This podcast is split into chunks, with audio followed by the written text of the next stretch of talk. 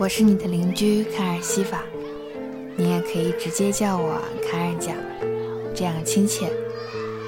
那这是我家，日落大道一百一十七号，老房子了，花园也不怎么打理，花花草草总是往外头探脑袋。他们和我一样，都自在惯了，有事没事都来家里玩。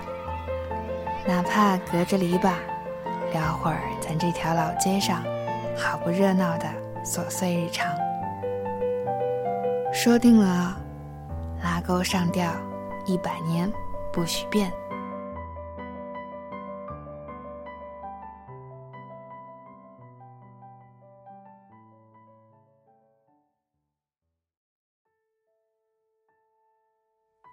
写来写去。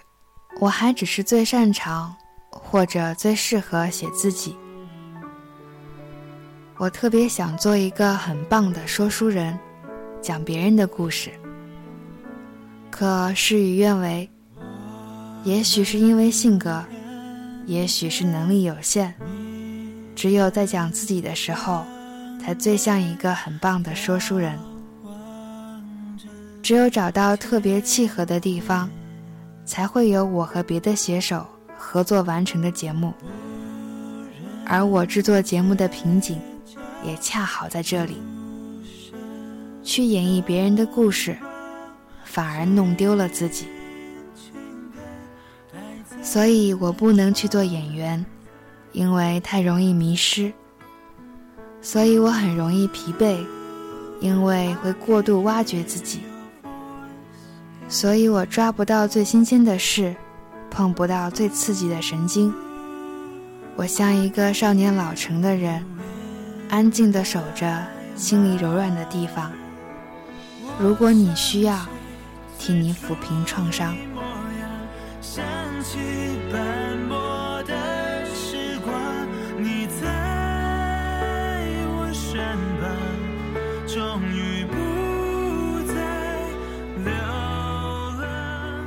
iPad 里早早就下载好了东野圭吾的书《剩下的方程式》。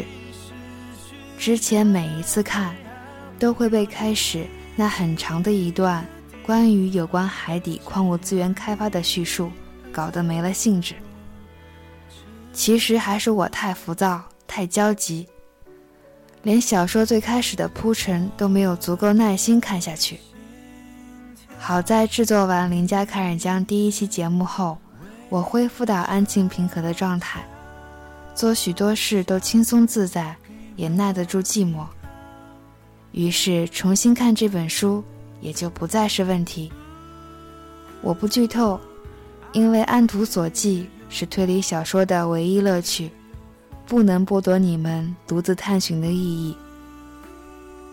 神经从松弛到紧绷。看完之后也不敢猛地放轻松，释然，好像不是看完东野圭吾之后的感受。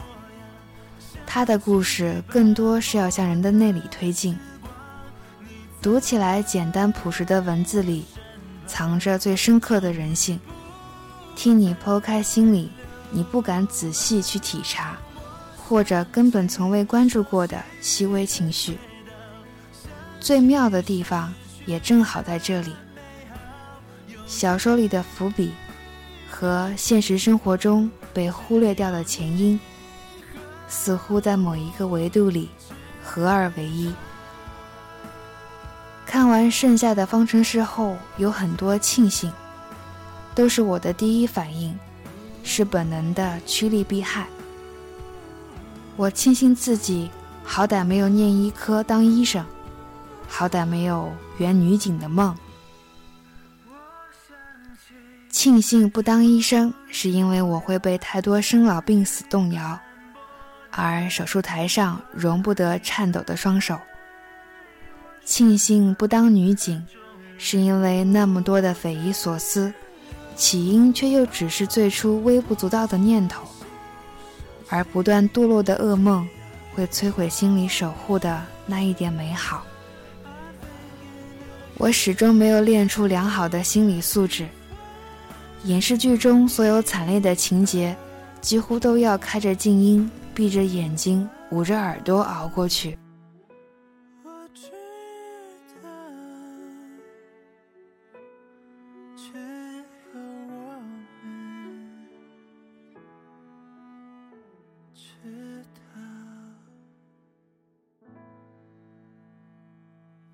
很高兴，我只是长成一个普通的、善良的，有很多缺点，但都会被原谅的普通女孩。没有惊天动地的秘密，没有太多沉重的负担，一切都还在可以承受的重量里。只不过头顶上悬着那最后一根稻草，等着它的时机。人生很难走。我过农历生日的那一天，妈妈给我下长寿面，爸爸在烟雾迷蒙中对我说：“河流都是蜿蜒的，没有直线，和人生一样。”爸爸不是京剧王，他只在一些特别的时刻对我说这些话。也许，这就是他曾告诉过我的生活中细腻的地方。我还记得他当时好耐心的提醒心浮气躁的我，要保持平静，要细致，要珍惜。每一次都要经历过什么，要隔一段时间才能突然明白爸爸说过的话。我会不断去回顾，去复习过去的日子，一遍一遍的倒带，不是练就。不是拒绝长大，我只是想摸一摸过去时光的脉搏，像个负责任的老医生，仔仔细细去听，看哪里会出现隐疾，也许会是病灶，在未来要引起不小的恐慌。我想要了解这毫不留情消逝的时光，每一分每一秒都在透露的重要讯息。但愿我能接受到神明最想让我铭记的只言片语。一定有一个地方，是陌生又熟悉的角落，在那里，我会和投射在时空里的每一个自己相遇。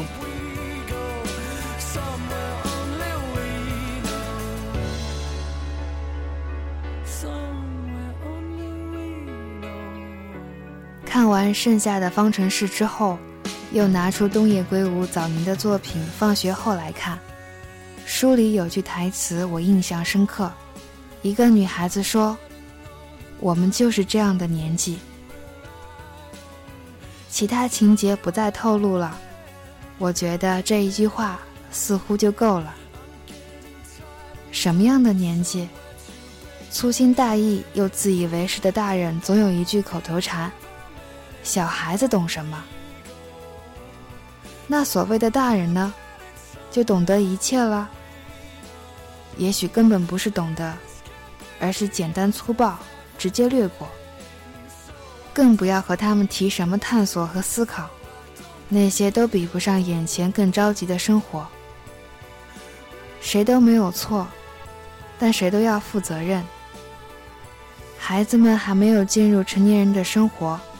扮演大人的角色，他们有自己大过天的事情，那些在他们眼中超越了爸爸妈妈披星戴月的辛苦工作。互相体谅，需要双方不懈努力。我和爸爸妈妈算是都愿意为此不停止沟通和交流的，即使这样的状况，依然还是有很多不解和争吵，更何况单向努力。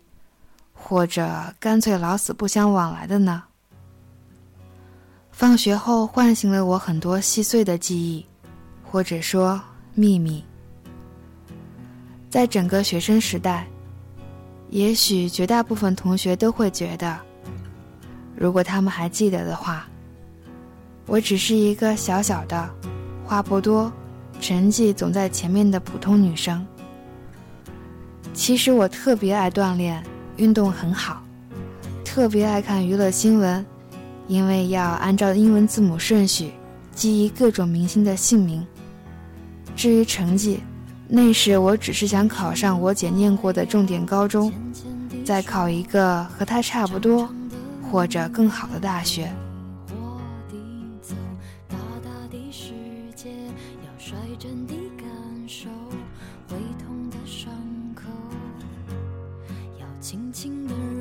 年少的时候，只是找不到一种合适的沟通方式，找不到一种信任感。因为成绩好一些，带来太多貌合神离和重伤背叛。我记忆力太好，但不愿意用回忆折磨自己。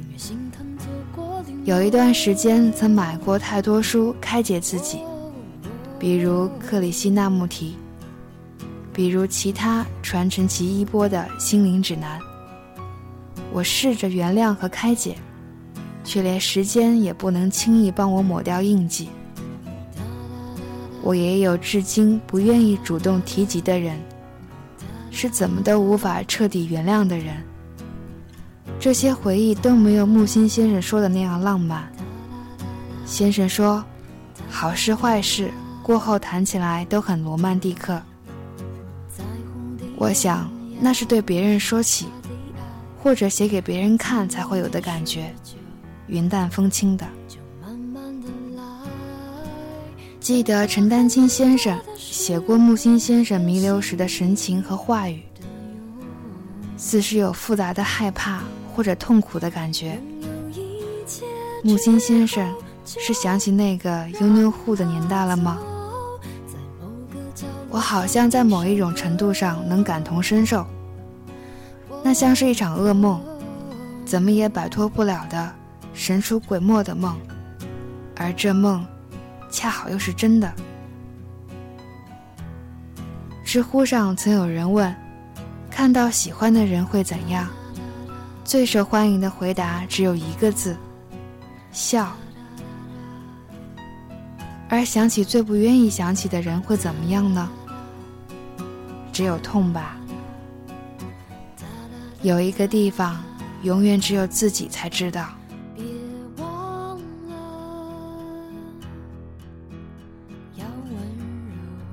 看过柴静的那本《看见的人》，也许会记得有一篇文章叫《双城的创伤》。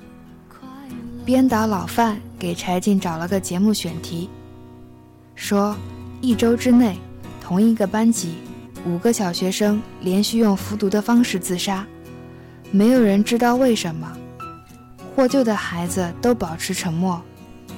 媒体认为可能是邪教造成的。编导老范到处找人，说来说去没人搭理，最后找到柴静。柴静说他不太相信太邪门的事情，更感兴趣的是那个沉默的原因。事件发生的地方，大人们有些说以为是邪教，根本闹不明白；有些说小孩子们能有多深的感情；有些说孩子把爹妈的脸都丢尽了；有些人更发狠，说自己的孩子怎么就不死了算了。这些大人是孩子们的师长、父母以及政府官员，他们怎么会不知道呢？他们的话语是多么锋利的刀刃啊！文章中叙述的事件的起因和东野圭吾的《放学后》很相似，只不过小说里的孩子们杀人，而真实世界里的孩子们自杀。懵懂青春里的友情、敏感、侮辱、尊严，点点滴滴的细节看得太心痛了。小孩子们的辩解。仿佛是无声的，所有的对错都由大人们横加干涉，代替裁决。柴静的文章里讲述了比节目中更多的细节，大家如果有兴趣可以找来看。人性比洋葱复杂多了，何止一层又一层，何止每一层都要呛出的泪水？不是多米诺骨牌。也不是蝴蝶效应，更不是《黑客帝国》里那位慈眉善目的先知奶奶。人性的复杂和深刻，要怎样才能呈现呢？不能的，不可能的，所以才会有伤痛。那期节目的结尾，柴静说：“看着孩子在采访中离开，我们知道他还有很多话没有说出来。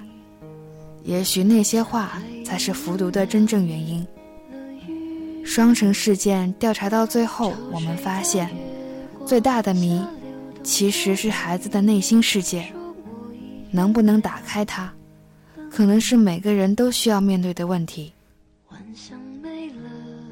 我突然理解了东野圭吾经常设置的结尾，那种无言的结尾，避开了审判，而是类似温柔或者宽厚的态度，轻轻的。淡淡的，却又重重的、沉沉的记打着人们的心。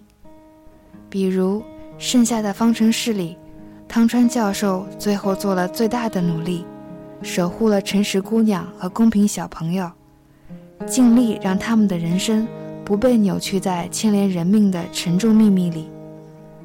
他为孩子们打开了重新面对世界的出口，明亮的、有清新的风吹来的出口。东野圭吾，还有宫崎骏，看上去八竿子打不着的两位，在守护纯净美好的人性上相得益彰。我想到他们，想到这些，由衷的感到高兴。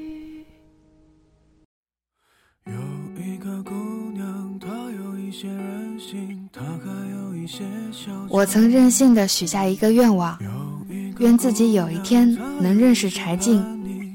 好像认识他，就像哈尔找到卡尔西法一样，握着一颗温热的、有力的、幼嫩的心脏，继续往未来勇敢走去。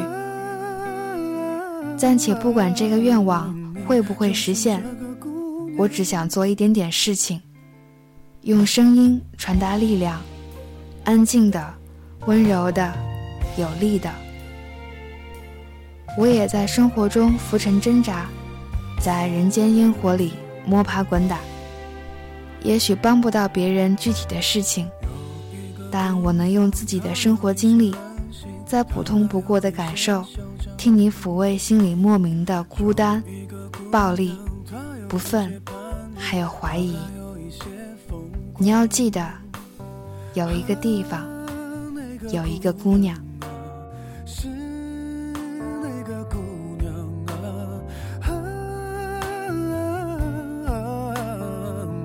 就是这个姑娘，江南细雨好好看到风儿就起浪，也曾迷迷糊糊大火小火一起闯，还曾山山水水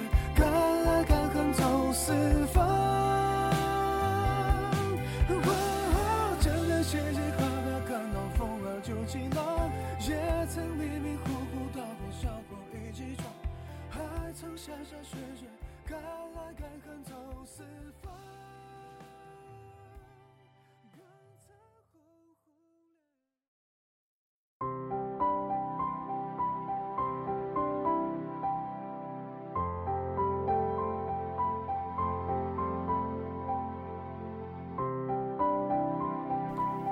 天不早了，要不来我家吃饭？